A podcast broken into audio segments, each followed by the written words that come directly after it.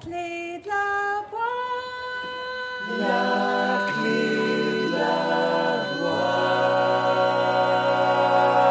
voix. Bienvenue dans la clé de la voix. Ensemble, partons à la rencontre d'artistes, de professionnels de la voix et de thérapeutes holistiques pour vous aider à trouver votre propre voix dans tous les sens du terme. Je m'appelle Clémentine, je suis la créatrice de ce podcast. Je suis chanteuse, coach vocal, sophrologue et praticienne en breathwork. Si vous voulez réserver une séance avec moi, les infos sont dans la description, ainsi que le lien pour trois exercices gratuits à télécharger. Si le podcast vous plaît, abonnez-vous. Je vous invite également à le noter et à mettre un commentaire sur votre plateforme d'écoute pour permettre à d'autres personnes de le découvrir. Ou vous pouvez le partager sur les réseaux sociaux en m'identifiant à Clémentine Copolagne pour que je vous repartage. C'est d'ailleurs l'endroit où vous pouvez me proposer vos idées d'invités, vos thématiques et suivre l'actualité du podcast.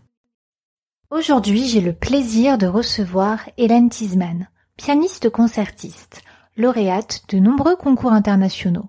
Elle est l'une des rares musiciennes à avoir la double casquette d'hypnothérapeute et musicienne. Entre les enregistrements d'albums et les concerts, Hélène Tisman propose des ateliers pour entraîner notre mental d'artiste. Car les chanteurs, comme les musiciens, sont de grands hypnotiseurs qui s'ignorent. Et oui, ils hypnotisent le public et s'hypnotisent eux-mêmes à travers leur dialogue interne, nous explique Hélène qui est convaincue que l'on peut faire gagner beaucoup de temps à un artiste en devenir en l'aidant à créer ses propres outils pour devenir son propre maître. Son parcours en est l'exemple. Hélène nous raconte comment arrive-t-elle aujourd'hui, grâce à la visualisation, à se préparer de plus en plus rapidement en travaillant moins avant les concerts. Elle nous propose des exemples d'hypnose pour nous réapproprier le pouvoir de l'esprit, afin de le mettre en mouvement au service de notre imagination artistique. Nous écouterons son dernier disque, Prisme, consacré à Bach, un épisode sur l'hypnose qui a beaucoup de similitudes avec l'art de la musique. Bonjour Hélène. Bonjour Clémentine. Tu es pianiste classique pour les personnes qui ne te connaissent pas car c'est un podcast sur la voix. Est-ce que tu veux bien nous parler de ton parcours musical? Voilà, mon parcours musical, euh, c'est très drôle déjà de mettre, euh, comme à l'instant on parlait des chanteurs d'un côté, des musiciens de l'autre, enfin des musiciens, voilà, des instrumentistes. Alors certes, oui, c'est euh, c'est des approches qui parfois aussi peuvent être touchées à différents endroits, mais pour un pianiste, en tout cas pour la pianiste que je suis, j'ai toujours cherché à faire chanter mon piano autant que je pouvais. Et c'est un peu ma quête, la quête la plus profonde finalement, jusqu'à se rendre compte que sous tout premier instrument, c'est soi-même. Euh, les chanteurs ont beaucoup cette conscience-là, les instrumentistes l'ont un peu moins. Alors pour revenir à mon parcours, c'est un parcours très classique, très euh, voilà, j'allais dire comme il faut, des conservatoires, du conservatoire de Paris, voilà, des prix comme il faut. Euh, je suis allée beaucoup me former aussi ensuite à l'étranger. J'ai assez tôt eu cette curiosité-là d'aller notamment en Allemagne, à Hambourg, à Weimar, euh, puis en Autriche. Et puis euh, ça a été euh, le parcours de tous les concours internationaux. J'étais lancée sur ça, j'étais beaucoup impliquée, un peu par ce côté aussi dépassement de soi, par ce désir d'excellence, par des choses que je commençais à, à, sentir du doigt, si je puis dire. Et puis les concours me stimulaient beaucoup par rapport à ça. Et puis surtout quand j'ai commencé à comprendre à quoi ça se jouait parce que euh, avant je, je, pensais j'avais vraiment zéro zéro zéro confiance et je pensais que j'avais vraiment tout le profil type pour ne pas euh, passer chaque fois le premier tour d'un concours international. Je me sentais beaucoup trop sensible, beaucoup trop voire hyper sensible. Et puis j'ai eu la chance de rencontrer un mentor russe en Allemagne qui euh, n'est pas du tout dans une approche euh, PNL, coaching ou quoi que ce soit, mais alors pas du tout du tout un russe bien pragmatique, mais simplement la main au cœur et, et avec euh, beaucoup de bon sens, et qui un jour m'a dit, enfin il, il, croyait, en fait c'était cette personne-là, ce coach dont on pourrait rêver sur ce plan-là, qui croit plus en vous que vous-même ce qui n'est pas toujours le cas dans la musique. Euh, je trouve que les professeurs de musique sont pas toujours à l'inverse des coachs. Quand on va voir un coach, quelque domaine que ce soit, on sait qu'il va croire euh, mille fois plus. Enfin, en tout cas, il va croire sans faille là où peut-être vous, vous auriez du mal à y croire. Et je crois que c'était la première fois que je me retrouvais vraiment euh, avec quelqu'un qui était dans cette mouvance-là. Et, et du coup, il m'a dit très simplement, Hélène, je crois que je voudrais vous accompagner. Et il m'a cité vraiment des, des, très gros concours, dont le concours Chopin à Varsovie. Il m'a dit, je vais vous accompagner, c'est-à-dire je vais venir avec vous au concours. C'était la première fois qu'on me proposait ça. Ça me semblait complètement fou. C'est un énorme soutien. C'est un énorme soutien. Ça a été un déclic. Ça a été un déclic dans la matière, si je puis dire, parce qu'en soi, euh, qu'est-ce qui a changé véritablement, c'est que enfin c'est très impalpable et en même temps, euh, voilà, parfois c'est des c'est des gestes, c'est des petits gestes. En l'occurrence là, c'était ça parce que j'avais même pas conscience qu'il existait des coachs euh, en général ou des possibilités de travailler sur son mental, etc. Mais ça a influé fort et ça a fait un déclic pour moi qui fait que tout d'un coup, je me dis ah, mais c'est facile d'aller en finale. En fait, c'est facile d'être, euh, de voilà. Il y avait quelque chose qui commençait à, se découvrir. Puis du coup, après, euh, j'ai eu beaucoup de portes ouvertes pour, euh, comme on dit ça, le mot est pas très beau, d'une carrière, si on peut dire, mais de concerts, d'enregistrements, et surtout, ça a commencé à m'interroger et à sortir un petit peu des sentiers battus. Le simple fait peut-être d'être allé à l'étranger, d'être sorti du conservatoire de Paris, donc d'avoir mis en perspective aussi c'est quoi la mentalité euh, plus parisienne, française ou du conservatoire notamment par rapport à d'autres mentalités, ni, ni mieux ni moins bien en fait, mais juste de mettre en perspective et d'aller voir tiens quelle est la relation d'un Allemand par rapport à la musique, par rapport à un Français, rien que ça. Puis je me suis rendu compte que j'aimais aller à l'aventure. Donc au fur et à mesure, je me suis rendu compte que c'était euh, le point de départ, moi qui pensais que c'était l'arrivée, les concours. Et en fait, c'était le, le, tout point de départ d'une aventure bien plus immense. Ce prof de piano, donc qui t'a accompagné, qui t'a coaché, est-ce qu'il t'a donné un conseil qui t'a aidé que tu aimerais partager avec nous? Oui, c'est une chose qui l'a complètement dépassé. Je pense qu'il n'avait pas conscience à ce moment-là. C'est souvent les plus beaux trésors qui se transmettent. À mon sens, c'est toujours ceux qui se transmettent sans que l'émetteur en ait réellement conscience. Mais en tout cas, c'est quelque chose dont j'ai fait outil et dont je parle même dans certaines euh, formations. Ça semble très basique, très bateau. Alors je sais pas si ça aide tout le monde, mais avant euh, notamment vraiment les tout premières éliminatoires euh, de concours internationaux. Il m'avait envoyé la toute première fois un SMS quand j'étais dans la salle de chauffe, si je puis dire, et pour me répéter quelque chose qu'il me disait souvent en cours. Mais tout d'un coup, euh, ça prenait une évidence encore plus forte. Et il me disait tout le temps aimer, aimer chaque note, aimer vraiment chaque chose parce que jouer vite toutes les notes d'une œuvre virtuose, tout le monde, euh, enfin tout le monde, surtout à partir d'un certain niveau, il y aura toujours quelqu'un qui pourra jouer plus vite. Il y aura toujours quelqu'un qui pourra jouer euh, plus de notes en un moins grand laps de temps. Mais par contre, cette relation de soi à la note, parce que finalement, il y a que ça que le public vient savourer. Je crois profondément que ce n'est pas tant l'objet que la relation que le musicien a avec cet objet. C'est ça qui nous émeut au plus haut point, parce qu'il s'agit euh, de la relation, de l'émotion du musicien et cet amour de chaque chose qui est peut-être d'ailleurs l'enseignement le plus euh, essentiel, fondamental de tous les spirituels, de tous les sages d'une manière générale, c'est aimer chaque chose. Et moi, je l'ai développé encore plus loin, c'est-à-dire que pour lui, c'était pour, euh, par exemple, une étude de Chopin pour un pianiste dont on sait que c'est assez virtuose. Quand on vient présenter ça dans une audition, un truc très challengeant, c'est vrai qu'on peut être focalisé en se disant je veux, euh, je veux juste qu'il y ait toutes les notes bien, voilà, que tout soit bien. Et on oublie que en fait, l'amour à cet endroit-là, on pourrait l'appeler musicalité, peu importe, expressivité. Mais l'amour, ça veut dire c'est une implication et que cette implication est un moteur. Et donc, ce n'est pas l'un contre l'autre, mais c'est un moteur qui va permettre aussi à plein d'autres choses de s'aligner, de faire que du coup, le corps va être dans une certaine énergie, que du coup, il va y avoir une disponibilité. Et puis moi, je l'ai même amplifié ou euh, dans certains concerts où vraiment, euh, parfois, peut-être avec un très grand stress avant de certains, je sais pas, un récital entièrement bac pour un pianiste euh, de mémoire, tout ça, ça peut être challengeant pour la mémoire, la concentration et en même temps tout ce qu'on veut faire passer d'absolu au public. Eh bien, qui a pu me permettre de me détendre à ces moments-là, c'est je fais un pacte avec moi-même et le pacte, c'est que je vais aimer chaque chose qui va se produire. Ça veut dire que même en trébuchant, même si j'arrive en trébuchant sur scène, je vais aimer ça. Et vraiment, je l'ai vécu sur scène, par exemple, des fois des débuts de concert où peut-être une note, un truc n'est pas comme on voudrait. Et l'exercice de l'aimer. Mais surtout en début de concert.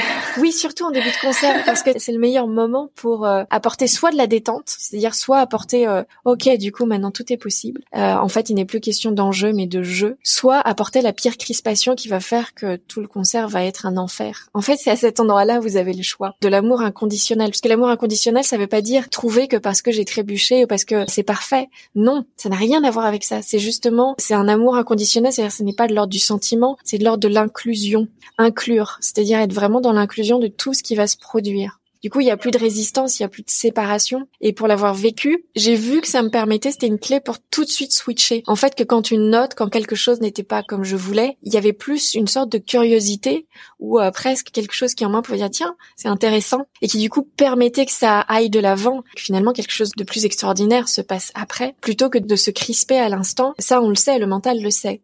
Mais quand on veut descendre un peu plus pour vraiment que l'information atteigne l'inconscient, le corps, etc., eh bien, on peut tout simplement parler d'amour parce que ça a quelque chose qui va parler à chacun selon son propre euh, circuit, si je puis dire. Thomas Samut qui parle lui de la performance par le plaisir. Je crois que d'abord tes recherches hein, pour améliorer euh, tes, prestations lors des concours se sont portées sur euh, la préparation mentale des sportifs de haut niveau, notamment des tennismen. Oui, en fait, euh, ça, ça a été avant même que je que j'apprenne l'hypnose, que je m'intéresse au coaching, etc.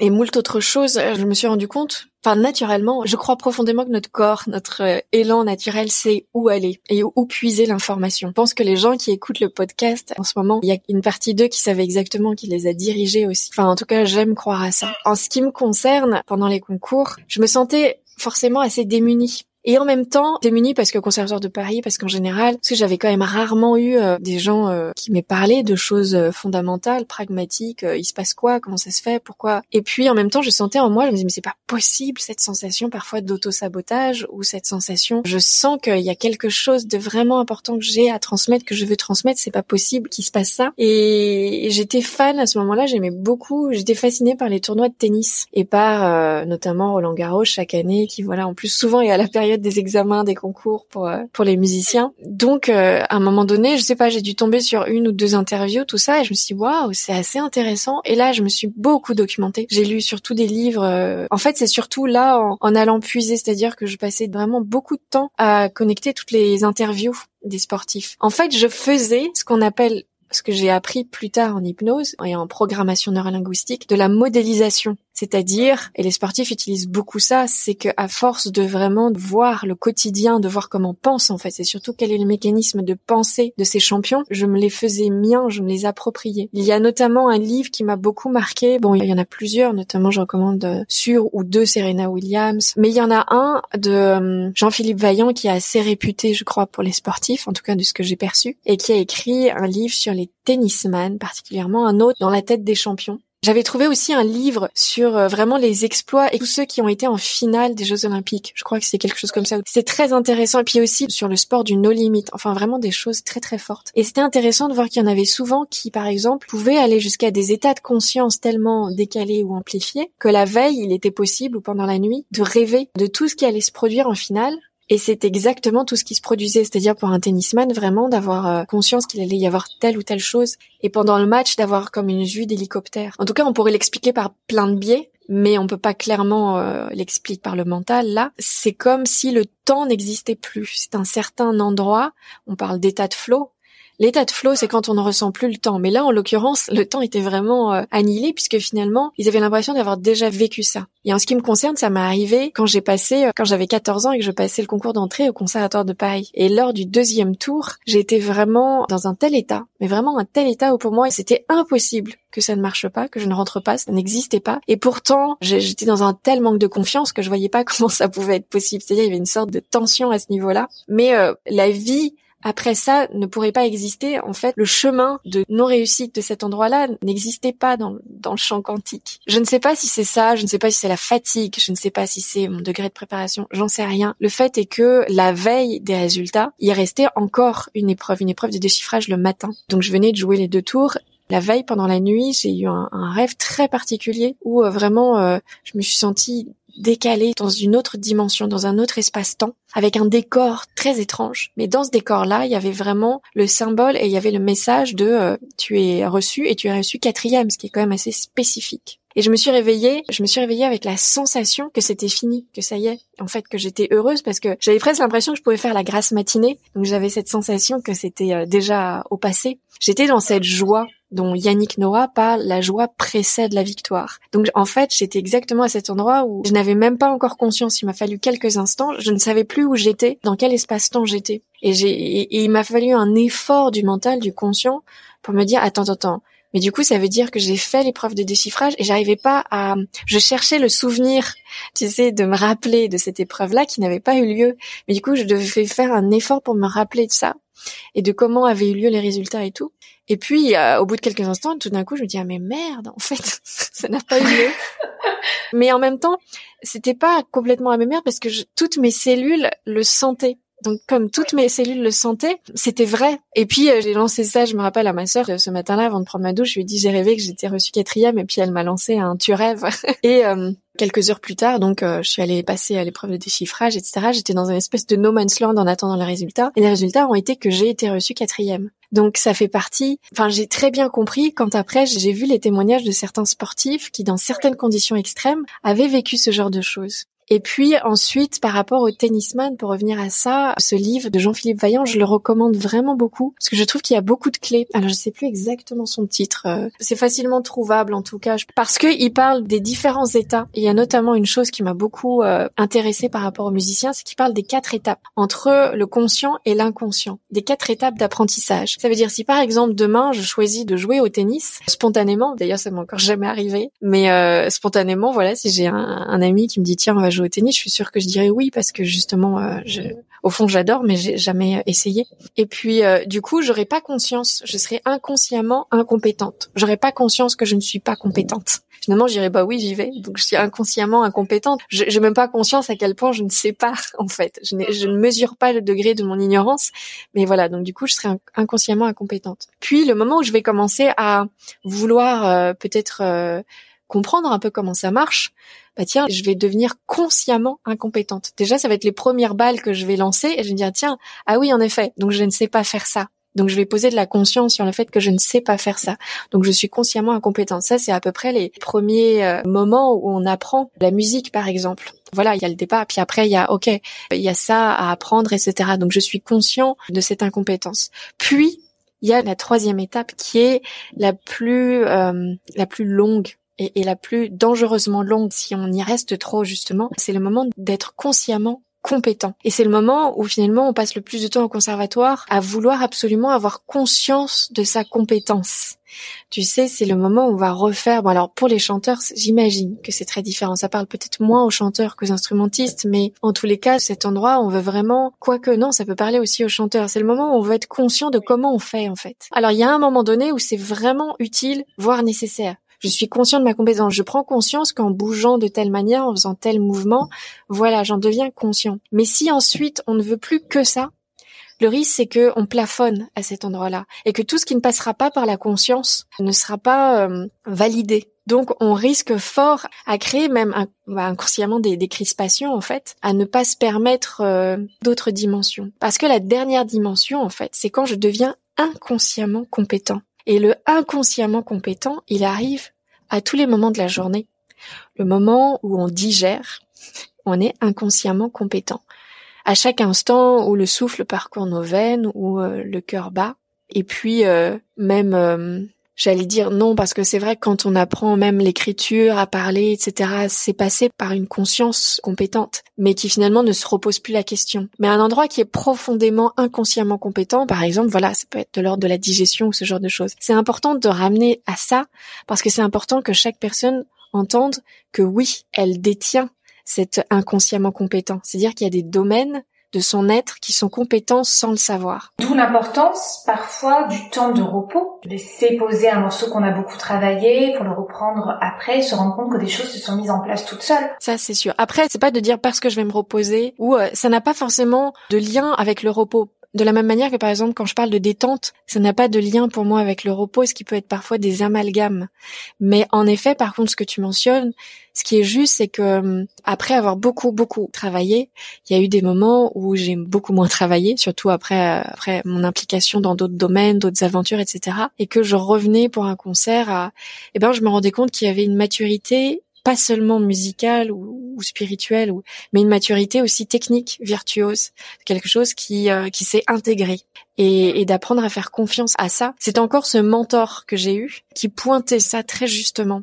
Il avait ce don de pointer euh, et il y avait des moments où je venais, je me rappelle à, cette époque-là et où j'avais, je me disais mais j'ai pas du tout bossé tout ça et je reprenais parfois des vieux morceaux euh, et il me disait waouh ça a beaucoup euh, maturé justement et ça me faisait prendre conscience à quel endroit, comment dire, j'avais pas suffisamment travaillé cette œuvre donc il y avait des endroits, il y avait des passages qui pouvaient s'améliorer. Mais c'était important aussi de prendre conscience comme un vin qu'on apportait à maturation, qui a toute une subtilité qui s'est instaurée, qui est toute une précieuseté, toute une valeur en fait, qui est arrivée sans que je sache. Et comme tu dis, du coup, c'est exactement cet endroit de l'inconsciemment euh, compétent.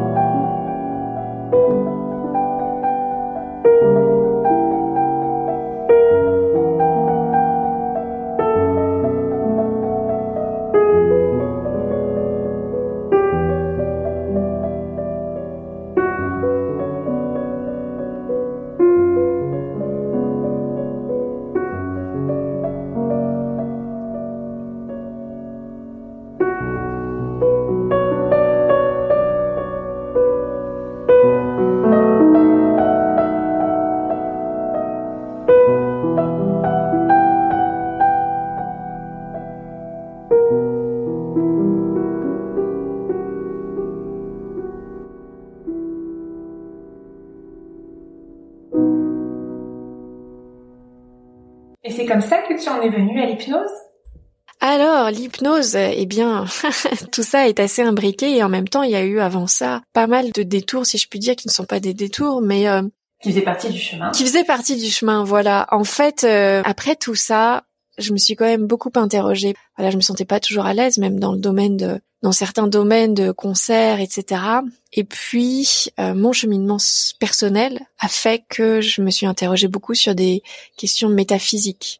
À ce moment-là aussi, j'ai perdu mon, mon père et puis euh, je l'ai accompagné jusqu'au bout. J'ai commencé à, à, me poser des questions en fait, euh, beaucoup plus loin que la que la musique. Ça m'a beaucoup interrogée. Et à ce moment-là, il y a eu énormément de synchronicité, c'est-à-dire d'événements vraiment euh, en rapport avec mes recherches. J'ai l'impression de poser la question et que les choses se présentaient, et notamment des chamans, voilà, qui sont, si je puis dire, autant venus à moi que j'ai pu venir à eux, sans trop connaître ça. Alors j'avais un peu lu Castaneda, que je recommande pour ceux que ça intéresse. Donc cette littérature-là, j'avais eu connu des, des, Argentins qui m'avaient parlé un peu de ça, de, aussi Rodorovski, de, de, choses qui, qui ne sont pas du tout trop dans notre culture, on va dire européenne, occidentale. Donc j'avais quand même cette ouverture-là. J'avais quand même un cerveau très très très euh, cartésien, rationnel, etc. Mais il commençait à, s'ouvrir, à voir qu'il y avait euh, évidemment plus de choses que ce qu'on voit. Et puis euh, ça fait partie aussi de cette quête en tant que musicienne, parce que forcément tout ça est lié. Donc je me suis retrouvée de plus en plus investi, à trouver en Mongolie, sur les steppes avec des chamans. Je me suis retrouvée euh,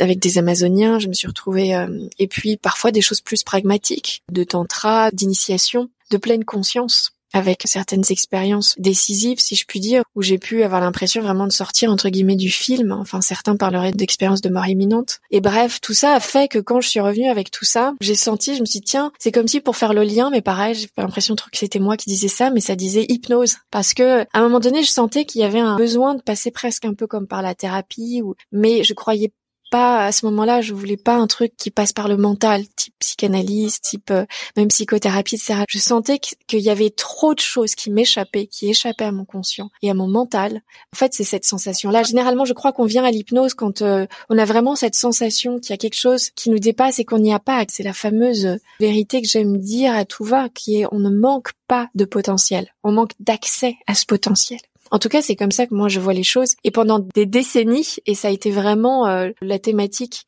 du monde moderne, ça a été d'aller chercher du potentiel d'aller chercher à l'extérieur. Et donc c'est le principe des technologies, etc. C'était d'améliorer, de perfectionner du potentiel à l'extérieur. Et ce qui a été génial de tout ce qu'on a pu développer à l'extérieur, de chercher plus de potentiel. Et personnellement, ça veut dire euh, avoir plus de savoir, se cultiver, lire des livres, apprendre à compter, enfin toutes ces choses-là qui font qu'on on rend plus ample un savoir, mais qui reste du savoir et qui n'est pas toujours en lien avec l'expérience.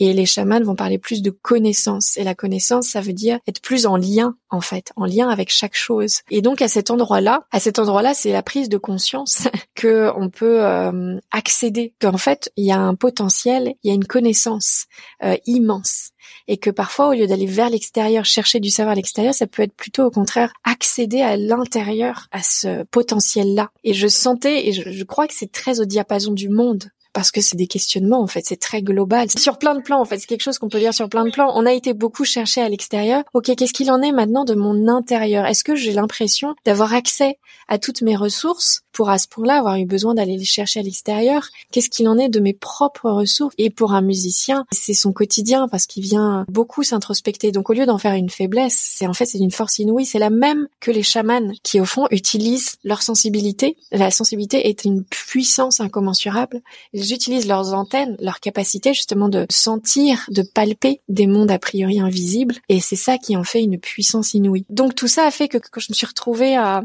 me dire tiens mais quand même je sens qu'il me faudrait de la thérapie, mais bah donc ça a dit hypnose. Je suis allée chercher beaucoup sur YouTube, tout ça, sur internet, ce que je pouvais euh, en trouver, et je suis tombée sur un, un hypno euh, Kevin Finel qui est fondateur de l'école de l'Arche à Paris, et où ça a eu un tilt euh, instantané. Donc je lui ai demandé si je pouvais avoir une, une séance. Je me dis mais c'est lui, c'est lui. il avait tous les doigts pointés. Et puis, euh, évidemment, il m'a répondu, non, non, je donne plus de séances. En revanche, euh, il y a l'école de l'Arche, si ça vous intéresse. Et j'avais pas compris, donc je me suis dit, euh, je vais m'inscrire à cette école par curiosité. Non, j'avais pas compris. Je me suis dit, tiens, euh, par curiosité, je vais apprendre un peu euh, c'est quoi l'hypnose, etc., etc. Puis je me suis retrouvée au premier jour, dans, en fait, de ce qui semblait être une formation, une formation pour devenir thérapeute. C'est là où, quand on laisse faire son inconscient, il vous réserve des surprises magnifiques. Parce que les premières heures, je me suis dit, mais qu'est-ce que je fais là? Et en même temps, en fait, c'était comme si ça disait avec des mots rationnels ce que j'avais déjà vécu.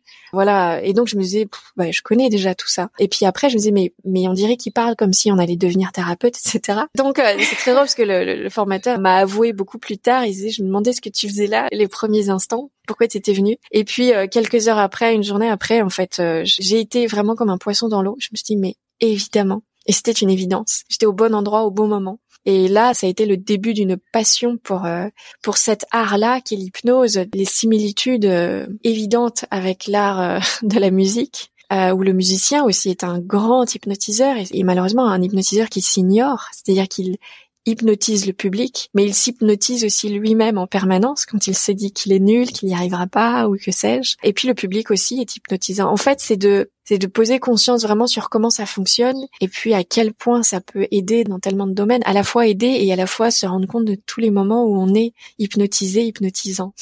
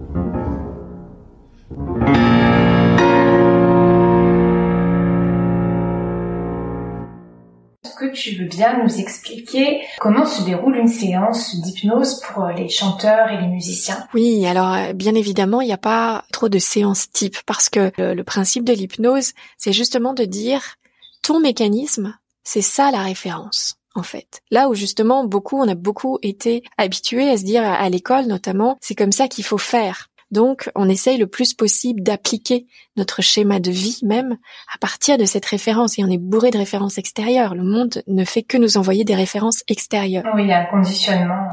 Oui, oui. Et puis vraiment l'habitude d'aller chercher, ça peut devenir très inconscient vraiment de voir, ok, c'est comme ça qu'il faut faire. À l'école, on nous montre un schéma un moyen. Et on sait maintenant, par exemple, je sais pas, des hauts potentiels, ce qui est souvent le cas en musique, ou certains hauts potentiels qui parfois vont avoir la réponse, mais sans savoir comment, mais en l'occurrence sans être passés par euh, le même cheminement. Et donc, on aurait tendance à leur dire oui, mais t'as pas utilisé le cheminement académique, donc on n'est pas ok. Donc, l'hypnose permet aussi de sortir un peu de, de ces choses-là et d'aller voir c'est quoi ton mécanisme? C'est comment toi que tu fonctionnes? C'est de quoi tu as besoin? Par exemple, si je dis concentre-toi, la fameuse phrase qu'on a entendue tellement de fois petit et que on voulait tellement bien faire. On voulait tellement répondre en fait. C'est pas de la mauvaise volonté quand quelqu'un dit concentre-toi quand on est petit. On n'a qu'une seule envie, c'est vraiment de répondre à cette injonction là. Mais le truc c'est OK, mais comment ça marche? En fait C'est c'est moi je veux bien si tu m'expliques comment on arrive à la concentration, je ne demande que ça. D'autant tout ce qu'on peut faire à partir de la concentration, ça a l'air génial et tout ça. Donc la plupart du temps ce qu'on a fait quand on est petit, c'est qu'on a vu des gens qu'on disait qu'ils étaient concentrés. Et on s'est dit tiens je vais essayer de limiter. Et puis on a fait une espèce de bric-à-brac de choses de mimétisme extérieur au lieu de se rendre compte ok quel est le moment ça fait comment pour toi d'être concentré? Quel est le moment peut-être où tu t'es senti vraiment ici et maintenant? Puis là déjà, le mental et puis l'inconscient, commencer à aller récupérer des moments, tout le monde a vécu ça une fois dans sa vie, des moments où peut-être quelques instants, ah ouais, j'étais vraiment, en fait, je me suis même pas rendu compte, il y avait pas le temps qui passe, il y avait pas euh, la comparaison. Puis j'avais l'impression d'apprendre très très vite, tout de suite, euh, très facilement. Enfin, je sais pas, peut-être j'étais focalisée, par exemple, même au cinéma. Hein. au cinéma, les gens ne se disent pas, tiens, il va falloir que je sois concentrée. Non, parce qu'ils sont fascinés par l'histoire. Ou alors ils changent d'histoire, ils changent de film. Mais euh, s'ils viennent dans ce cinéma-là, la question se pose même pas une seconde, ils sont fascinés. A priori, ils sont concentrés, donc ils sont capables d'être concentrés assez longtemps et assez fort. Et par contre, le cheminement va pas être le même. En effet, tu parlais de plaisir tout à l'heure. Peut-être que pour certains, ça va passer par le plaisir, d'autres, ça va passer par le sens, d'autres, ça va passer par une détente musculaire. Ça peut passer par tellement de choses et il y a plein d'étapes. Donc, en fait, ce qu'on peut venir euh, notamment, ça peut être, voilà, de venir euh, cheminer, de voir, ok, c'est quoi ton mécanisme pour reproduire, pour pouvoir ensuite le reproduire de plus en plus vite, de plus en plus facilement. Ça, ça serait vraiment sur la partie, on va dire, programmation neurolinguistique, de vraiment aller euh, programmer, reprogrammer. Évidemment, tout ça, l'avantage, c'est qu'avec l'hypnose, tout ça se fait sur un plan plus inconscient, qui fait que l'idée, c'est que pendant la séance, on rend disponible l'autre, enfin, c'est-à-dire celui qui vient euh, prendre la séance, pour que il ne soit pas dans ces mêmes schémas qu'habituellement, enfin qu'il ne soit pas dans sa même conscience où il va réitérer la même histoire. Parce que c'est ça qui fait que généralement il peut y avoir une problématique. Oui, mais j'ai peur sur scène, oui, mais ceci, oui, mais cela. C'est l'histoire qui se raconte. En tous les cas, l'idée c'est que pendant la, la séance d'hypnose, la disponibilité va être telle qu'il va être possible d'aller puiser justement au niveau plus subconscient et plus inconscient des informations, des choses pour euh, transformer, pour transformer aussi, par exemple, euh, certaines croyances, aussi certains mécanismes pour qu'ils soient le plus euh, bénéfiques pour soi, pour qu'on choisisse. En fait, c'est du sur-mesure. C'est pas du prêt-à-porter. Disait un, mentor en hypnose, ce n'est pas du prêt-à-porter. Donc, ce n'est pas, je vais aller acheter un habit chez telle ou telle marque. Non, c'est, je vais me façonner exactement l'habit qui est parfait pour moi qui fait que ce soit bien en toutes circonstances. Donc une séance d'hypnose, l'idée c'est qu'on va utiliser ces états amplifiés, ces états décalés de conscience, c'est-à-dire ces états-là qui nous arrivent en réalité euh, tous les jours, très souvent, et même euh, une fois toutes les 60 euh, minutes, on, est euh, légèrement dans cet état d'hypnose. J'ai mon oncle qui est fasciné d'hypnose depuis que je suis toute petite et parfois il me voyait à un certain moment de la journée, il me disait ah là t'es en état de, pré-hypnose, là ce serait facile. Ah, excellent, bah exactement, c'est exactement ça. Et, ce qui est génial, c'est que dès qu'on y pose justement euh, la conscience à ce moment-là, eh ben on crée un mécanisme d'être capable d'y retourner facilement et par soi-même même. Et c'est l'entrée vers le monde, je crois, le plus infini en fait, vraiment le monde le plus vaste, le plus infini, le plus euh, euh, empli de toutes les informations possibles, nécessaires, sont à cet endroit où, euh, bah, où le mental peut-être se dépose quelque part, et puis on rentre dans un autre espace, qu'on pourrait appeler aussi une forme d'introspection, une forme de méditation, tout ça. Mais à mon sens, c'est bien encore plus vaste que ça. Voilà à peu près ce que je peux dire. Euh, après, une séance plus particulièrement, évidemment, la personne vient, surtout pour un musicien, on va déterminer ensemble déjà quelle est sa demande, quel est son objectif. Et de là, moi, ma technique, c'est que tout ça se passe un peu au tamis, comme on passe de l'or au tamis. C'est-à-dire pour aller vraiment se rendre compte qu'est-ce qui peut être à l'origine de l'origine de l'origine.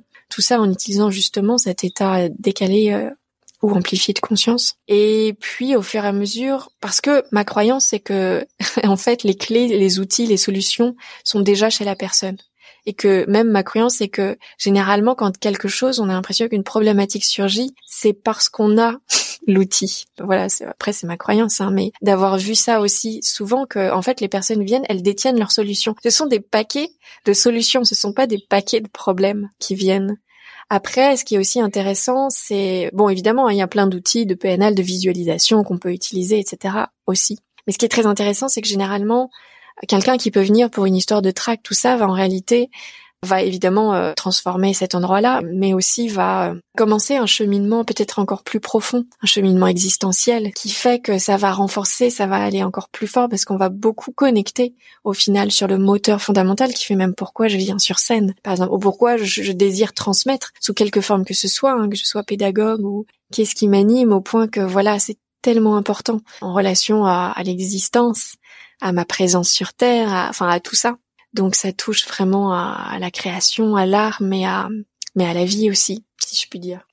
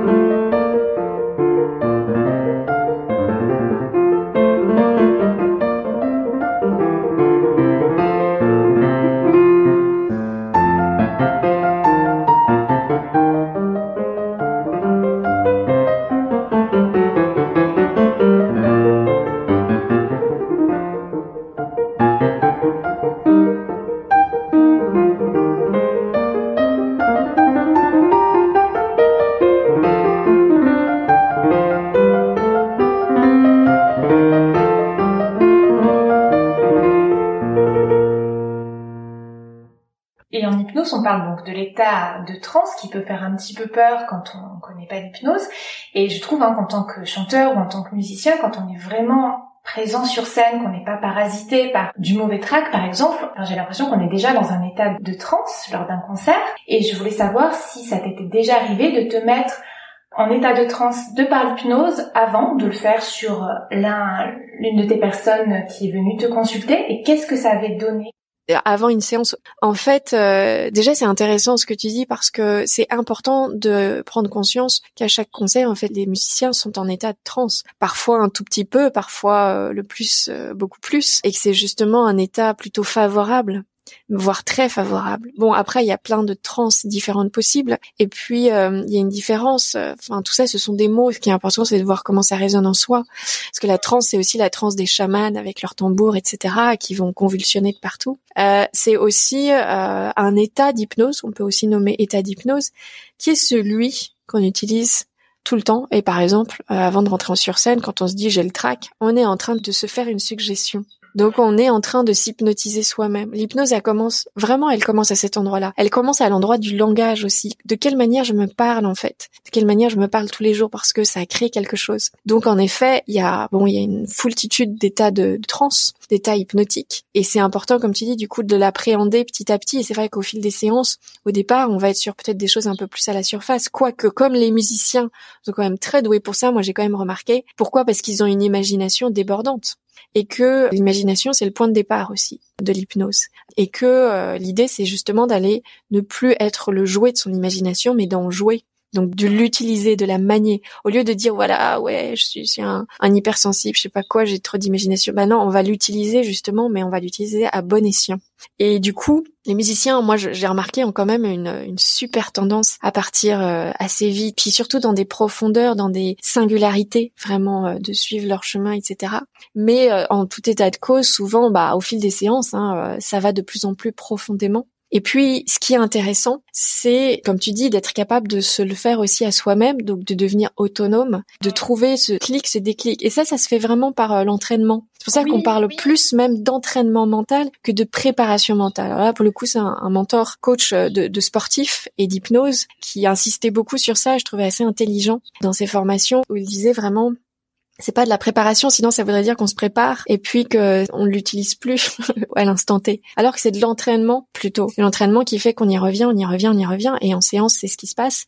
Et l'idée c'est que du coup la personne de plus en plus devient autonome. C'est comme avec un instrument. Au fur et à mesure, au départ, voilà, on a un mentor, quelqu'un qui va nous montrer un peu le geste, tout ça, et puis au bout d'un moment on va se rendre compte qu'on on le sait très bien et très facilement tout seul. Et parfois, enfin moi ça m'arrive très souvent et je, je dis les meilleurs trans sont d'ailleurs souvent dans les moments les moins propice. Par exemple, j'adore maintenant quand je me retrouve dans le métro. Dieu sait que plus on développe en plus ses énergies, sa son, son hypersensibilité, tout ça, plus euh, bah, sur Paris par exemple, le métro, c'est voilà, ça peut vraiment vraiment être lourd. On peut être très sensible. Puis il y a tellement d'informations, tellement de choses qui se passent. Puis il y a quelque chose quand même où les gens ont tendance à peut-être à marcher le dos plus voûté ou pas vouloir regarder, observer le paysage, parce qu'en soi, c'est ça qui est très drôle, c'est qu'on aurait tendance à se dire, euh, tiens, je suis hyper présent à moi quand je suis dans une forêt magnifique, je peux regarder chaque pétale de rose euh, et c'est ok, et de ne pas être capable d'être dans cet état-là, dans un environnement pas propice tel que le métro parisien, où j'aurais du mal à poser mon regard sur euh, chaque banc, chaque voilà un peu crastitude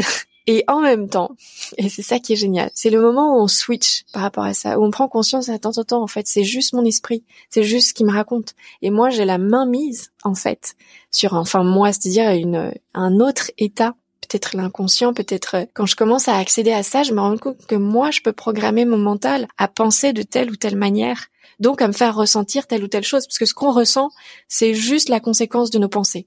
Ça n'est pas du tout euh, la conséquence d'un truc extérieur. Faut bien se dire ça. Ça n'est que la conséquence de nos pensées. nos pensées, alors on a plusieurs cerveaux. Hein. On a le cerveau néocortex qui aide vraiment les pensées rationnelles, donc les pensées analytiques, etc. On a le cerveau limbique qui est plus le cerveau des émotions. Donc ça va être des pensées plus en lien avec l'émotion. Et puis on a le cerveau reptilien qui fait que heureusement, voilà, quand il y a une voiture qui nous fonce dessus, on a un réflexe euh, très très rapide, mais qui passe quand même par ce cerveau-là, ce cerveau reptilien, et qui fait que ça va activer une chimie et que notre corps va réagir.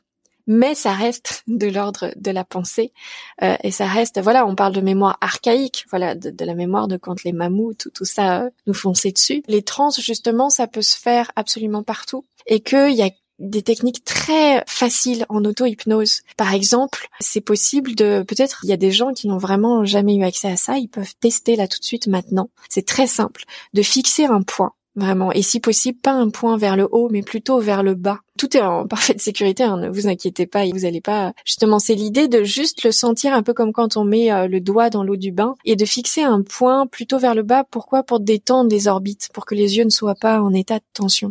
C'est très drôle parce que les yeux, souvent, on pense que c'est fait pour voir mais on oublie que c'est aussi un muscle en fait et que ça peut ne rien saisir, ne rien chercher à saisir et juste le laisser focaliser sur un point le plus précis possible et d'aller vraiment à l'intérieur de l'intérieur de ce point-là. Et au bout d'un moment, de prendre conscience de l'élargissement du champ de perception, c'est-à-dire cette vision périphérique, tout en ayant cette focalisation, d'ouvrir un champ périphérique sans avoir à bouger ni l'œil, ni le regard, ni la tête, ni quoi que ce soit, de prendre conscience qu'en fait il y a un champ de perception à droite à gauche qui s'ouvre de plus en plus à mesure que paradoxalement je peux focaliser sur ce point et juste laisser l'ouverture de ce champ se faire. Après, au fur et à mesure, voilà, ça peut donner envie de fermer les yeux, ça, ça peut créer une, une, sorte de dissociation, puis même jusqu'à des hallucinations sur les formes, les couleurs, etc.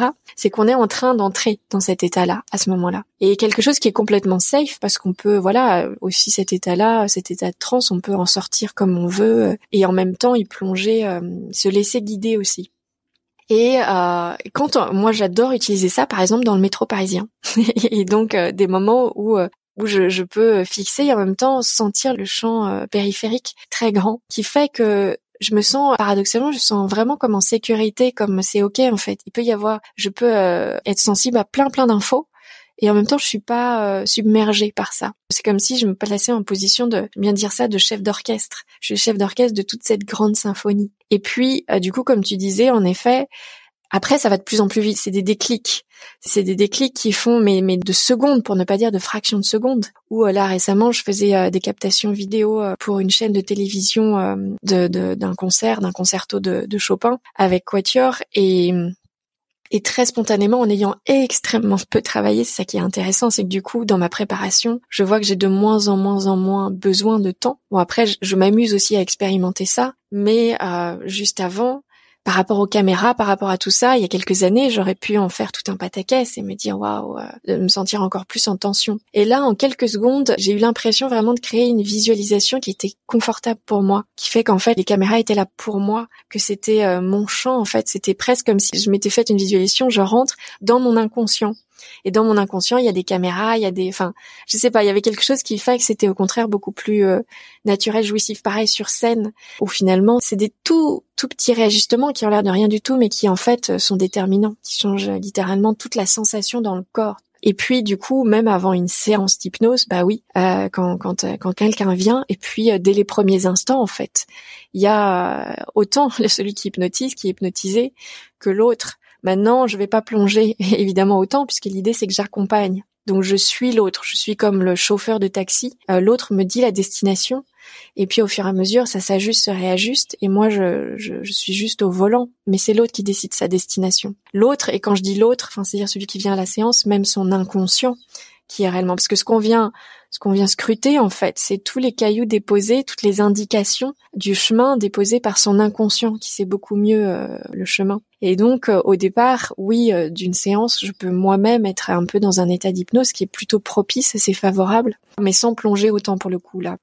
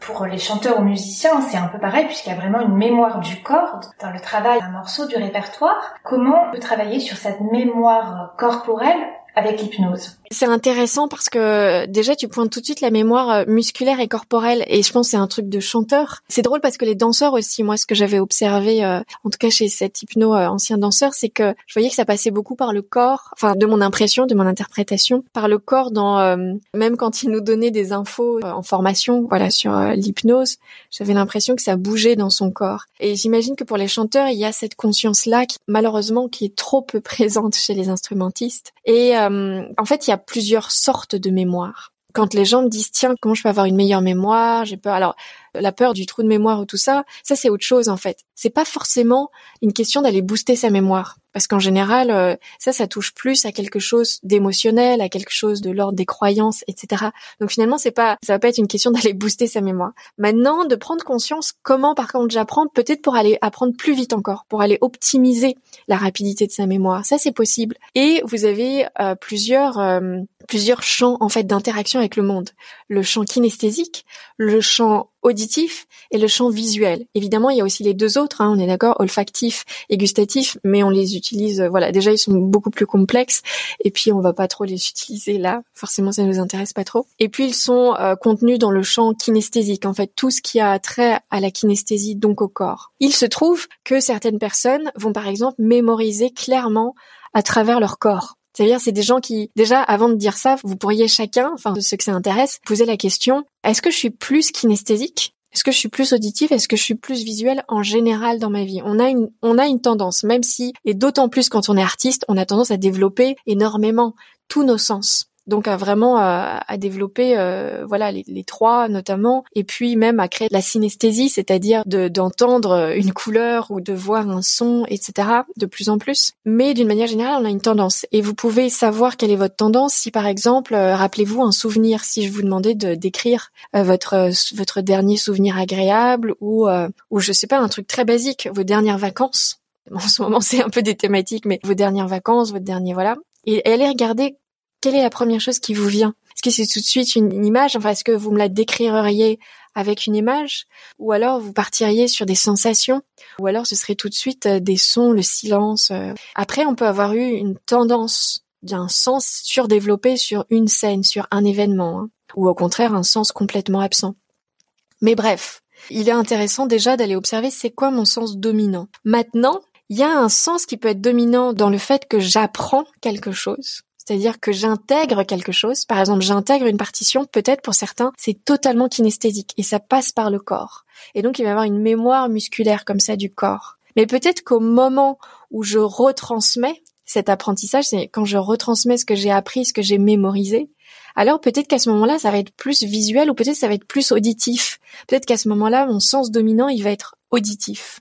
Quand j'ai découvert ça, je trouvais ça hyper intéressant de se dire, c'est pas forcément le même sens entre quand j'intègre et quand je diffuse en fait. J'ai vu ça notamment euh, une fois un, spectacle avec un comédien, je le voyais s'entraîner sur scène. Enfin, j'ai vraiment découvert ça à ce moment-là. Bon, moi, je m'entraînais euh, sur mon piano et puis je le vois très physique sur scène, en se remémorant son texte. Je voyais que vraiment, il, le faisait, vraiment, il le mettait dans son corps, mais au moment de le redire, c'est-à-dire qu'il s'entraînait vraiment à dire avec son corps. C'est-à-dire il s'entraînait vraiment à cette diffusion à partir du corps et je constatais qu'il avait vraiment cette diffusion à partir du corps. Par contre, l'apprentissage, je crois que son apprentissage, il pouvait être assez visuel de ce que je percevais. Peut-être je me trompe, hein. mais en tout cas, après, je l'ai appliqué, j'ai regardé comment je fonctionnais moi et je me suis dit, tiens, c'est vrai que je peux avoir une tendance euh, assez visuelle dans la transmission, dans la diffusion et à un moment assez kinesthésique dans l'apprentissage. Après, ça dépend aussi des œuvres, ça dépend. Enfin voilà, j'ai remarqué que ça peut dépendre de quelle œuvre euh, j'interprète, quelle œuvre j'apprends, je joue, etc. Mais c'est intéressant. Et puis parfois, ça peut être kinesthésique dans les deux, c'est-à-dire j'intègre kinesthésiquement et je retransmets kinesthésiquement. Et c'est important d'en prendre conscience. Parce que du coup si quelqu'un à côté vous dit mais euh, vois ça vois ceci vois cela euh, toi tu vois rien du tout.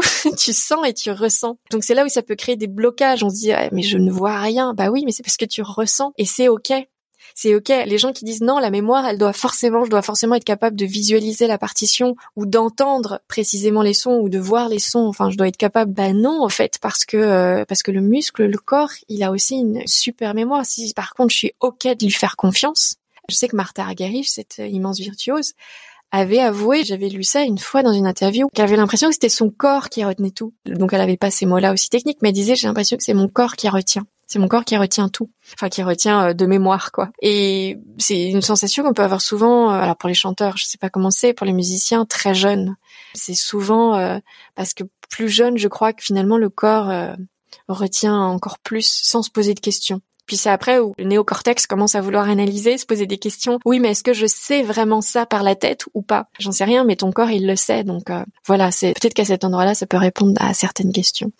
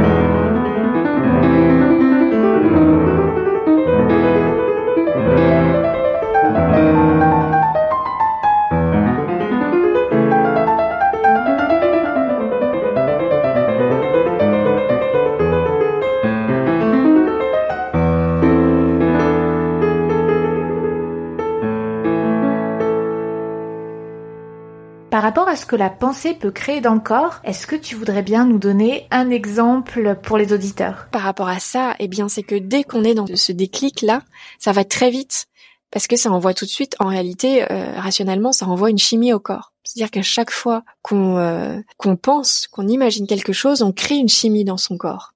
Par exemple, si je dis là aux, auditeurs, pensez, je pourrais même dire ne pensez pas à un citron jaune. Ce qui est très intéressant, ce qui est très important aussi, c'est de prendre conscience que l'inconscient n'entend pas la négation. Donc dès l'instant où on dit ne stresse pas, l'inconscient entend stress. Euh, parce que l'inconscient c'est celui, c'est le même que quand on est tout petit euh, bébé, on apprend ça euh, quand on est chez les tout petits. Ils n'entendent pas la négation, donc quand la maman dit ne monte pas sur le canapé, le petit va monter sur le canapé en croyant bien faire. Et là va commencer à se créer des sortes de dissonances. Il va pas comprendre que sa mère n'est pas contente. Bref. Donc l'inconscient entend vraiment ce qu'on lui dit. Donc si je vous dis ne pensez pas à un éléphant rose qui est en train de voler devant vos yeux, c'est impossible de ne pas y penser. Donc si je vous disais même ne pensez pas à un citron, voilà. Mais en l'occurrence plus directement, pensez à un citron. Pour le coup, imaginez vraiment Prenez juste quelques quelques secondes là pour l'imaginer vraiment, pour jouer le jeu. Euh, je sais pas s'il y aura peut-être ceux qui vont vraiment le voir très très jaune, d'autres peut-être un peu plus vert.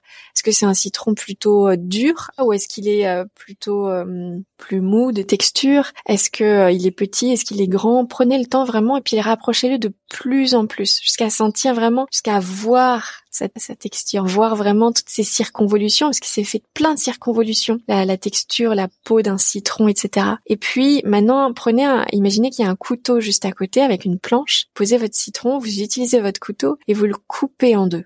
Et là, tout de suite, observez la quantité de salive dans votre bouche depuis que vous avez coupé ce citron.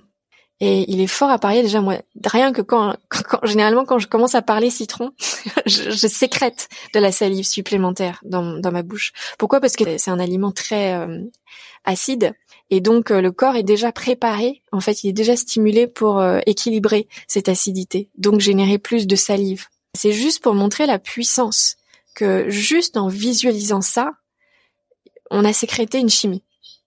Donc, si on est capable de ça pour le citron, on est capable de ça pour tout. Et c'est sûr que si je dis euh, même ne stresse pas, bah ça peut créer déjà une tension, quelque chose qui, qui se rappelle à l'ordre de stresser et du fait qu'il ne faut pas stresser ou ce genre de choses. Merci pour euh, l'extrait de séance. J'avais de suite l'odeur du citron qui venait. Euh.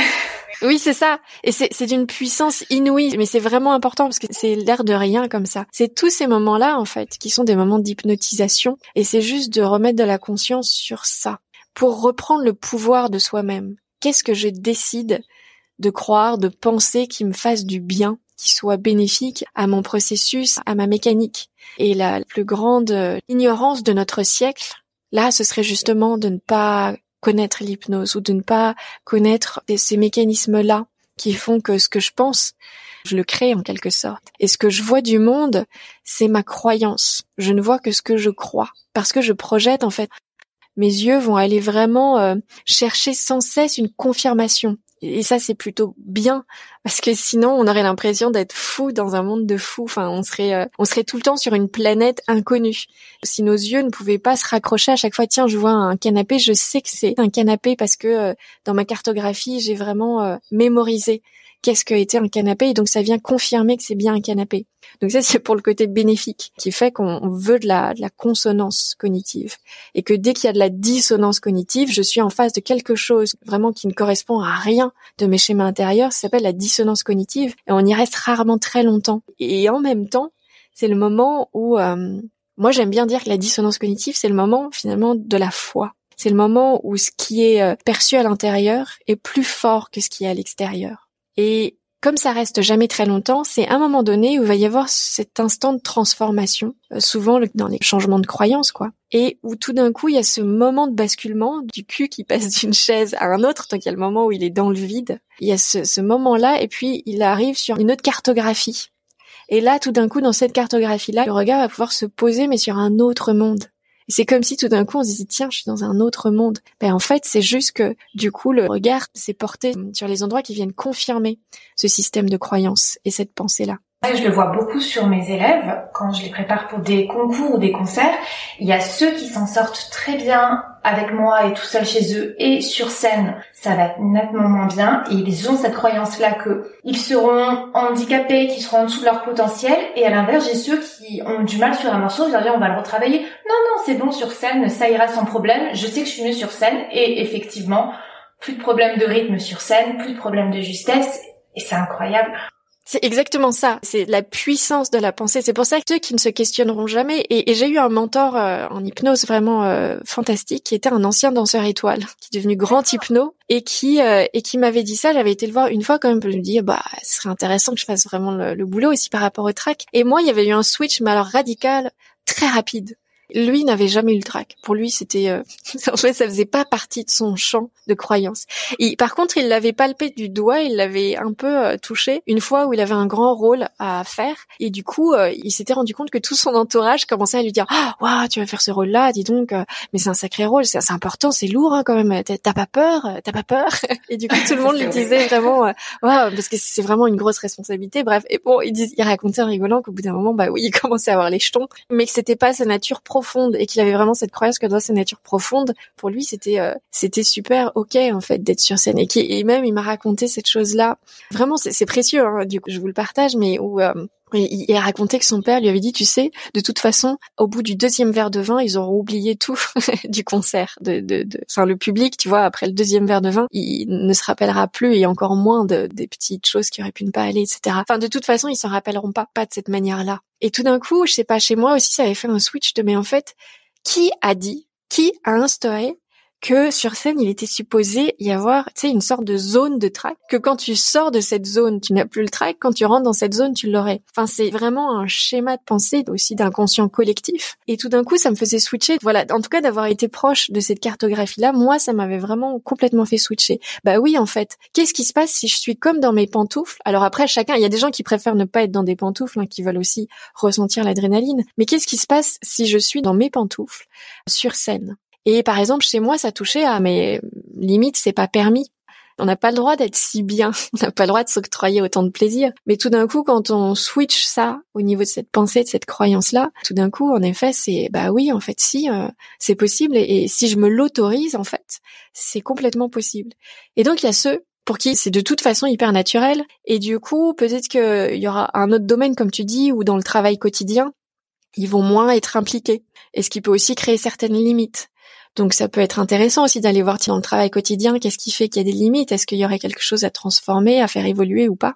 Et puis euh, il y a ceux qui vont énormément très bien bosser chez eux, faire des progrès magnifiques et sur scène juste avoir eu ce blocage là qui du coup est complètement transformable. Est-ce que tu veux bien nous parler des ateliers que tu proposes au Moulin de Beaupré et sur internet? Oui, super. Alors en fait, au Moulin de Beaupré, j'en ai fait un premier il y a deux ans avec euh, des, musiciens, un groupe d'une dizaine de musiciens.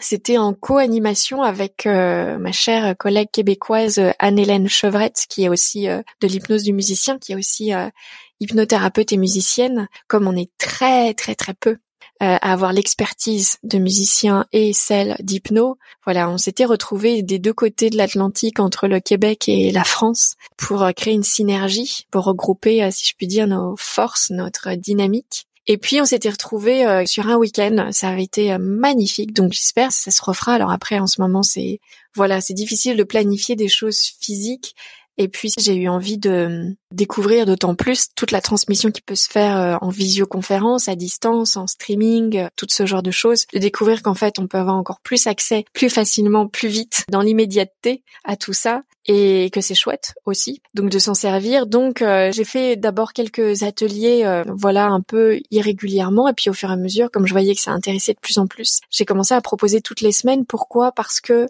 chaque dimanche. Donc c'est deux heures dédiées à l'entraînement mental, spécialement pour les artistes, donc euh, tout art confondu. Et pourquoi C'est aussi pour cette habitude, pour créer une habitude dans le cerveau aussi qui a cet entraînement-là et que parfois dans le changement, c'est bien aussi d'avoir une habitude, d'avoir une routine dans son changement, dans cette transformation. Euh, la première étant celle de, de s'approprier, de se réapproprier son pouvoir de l'esprit, son pouvoir de mettre en mouvement son imagination, son esprit, de le diriger, voilà, comme on veut par rapport à ce qu'on veut connecter, etc. Donc je me suis rendu compte que c'était très chouette. Là, euh, en août, il y a eu un peu pause. On l'a fait tout le mois de juillet. Et ça va recommencer en septembre. Donc pour ceux que ça intéresse, à partir de septembre, euh, a priori, ce sera tous les dimanches. En tout cas, vous pouvez trouver toutes ces infos sur mon site. Ensuite, du coup, les ateliers, donc les stages à Beaupré, bah, pour l'instant, c'est en, c'est en suspens, mais peut-être qu'il va y en avoir. L'idée, c'est, et je pense que je vais aussi en faire, je vais aussi faire des ateliers pour le coup plus courts sur Paris en présentiel, notamment dans le 13e, qui a un espace idéal. Je vais pouvoir dédier à ça. Et l'idée, c'est quoi? C'est que par le physique, ça puisse permettre aussi d'aller toucher, j'aime bien raccorder même les trois, c'est-à-dire raccorder le corps, faire certains exercices sur le corps, faire certains exercices sur la respiration, mettre en mouvement tout ça et sur l'émotion, et se mettre en mouvement dans l'espace et pouvoir vraiment l'intégrer dans la matière. Donc l'idée, quand il s'agit d'un week-end à Beaupré ou, d'un atelier sur Paris, c'est d'aller toucher aussi, parce que j'ai voilà, de mon expérience par le tantra, par un tout petit peu d'initiation d'arts martiaux, de l'aïkido, par euh, mon initiation de respiration, par mon initiation, voilà. Après, moi, ça a été assez loin sur les plantes chamaniques, ce genre de trans-là aussi, pour l'intégrer complètement dans le corps, euh, et donc d'utiliser certaines choses euh, plus physiques aussi pour que ça touche au mental, enfin à l'esprit, on va dire, au cœur, à l'émotion, et puis à l'intelligence du corps. Par rapport à toutes tes expériences et tes initiations, qu'est-ce que tu aimes appliquer sur toi au quotidien? Moi, j'aime, euh, j'ai remarqué que dans mon mécanisme, en tout cas jusque-là, mon mécanisme, c'est euh, euh, beaucoup dans le mouvement, donc de changer, de créer du nouveau. Je sais que voilà pour avoir aussi appris auprès de gens qui eux étaient chez des méditants, voilà dans des choses bouddhistes où euh, il y a une, forme de discipline, enfin même si ce mot pareil est parfois un peu chargé ou galvaudé, mais de routine comme tu dis et d'une discipline tous les matins, à chaque fois de faire voilà telle ou telle chose. je suis moins dans ça, mais par contre je sais exactement ce dont j'ai besoin quand j'ai besoin. C'est-à-dire à un moment donné quand je sens que si je reviens de péripéties parisiennes et que et que je sens que mon corps ou quelque chose sonne l'alerte, je le sens beaucoup plus tôt qu'avant. Donc il va y avoir peut-être un temps d'introspection, un temps de respiration, ce, genre de choses. Poser de la conscience à tel ou tel endroit du corps, bouger, courir ou au contraire s'allonger puis euh, aller ressentir chaque partie de son corps. Donc bien sûr, ouais, ce sont des choses que j'aime appliquer. Très bien, l'épisode touche à sa fin. Comme toujours, je mets les liens pour retrouver l'invité en description du podcast. J'étais vraiment ravie, Hélène, d'enregistrer cet épisode avec toi. C'est un grand plaisir de partager ça avec toi et ta communauté. Je te dis à bientôt. Avec euh, grand plaisir. Au revoir. Au revoir. J'espère que l'écoute de cet épisode vous a plu. Si c'est le cas, parlez-en autour de vous. N'hésitez pas à partager sur les réseaux sociaux en me taguant Clémentine Copolagne ainsi qu'en taguant mon invité. Si le podcast est utile pour vous, s'il vous plaît, mettez un commentaire sur Spotify ou Apple Podcasts pour m'aider à le faire découvrir. Pour plus de renseignements sur mes accompagnements ou pour toute question, vous pouvez m'écrire par mail ou sur les réseaux. Mille merci d'avoir écouté la clé de la voix. À très vite pour un nouvel épisode.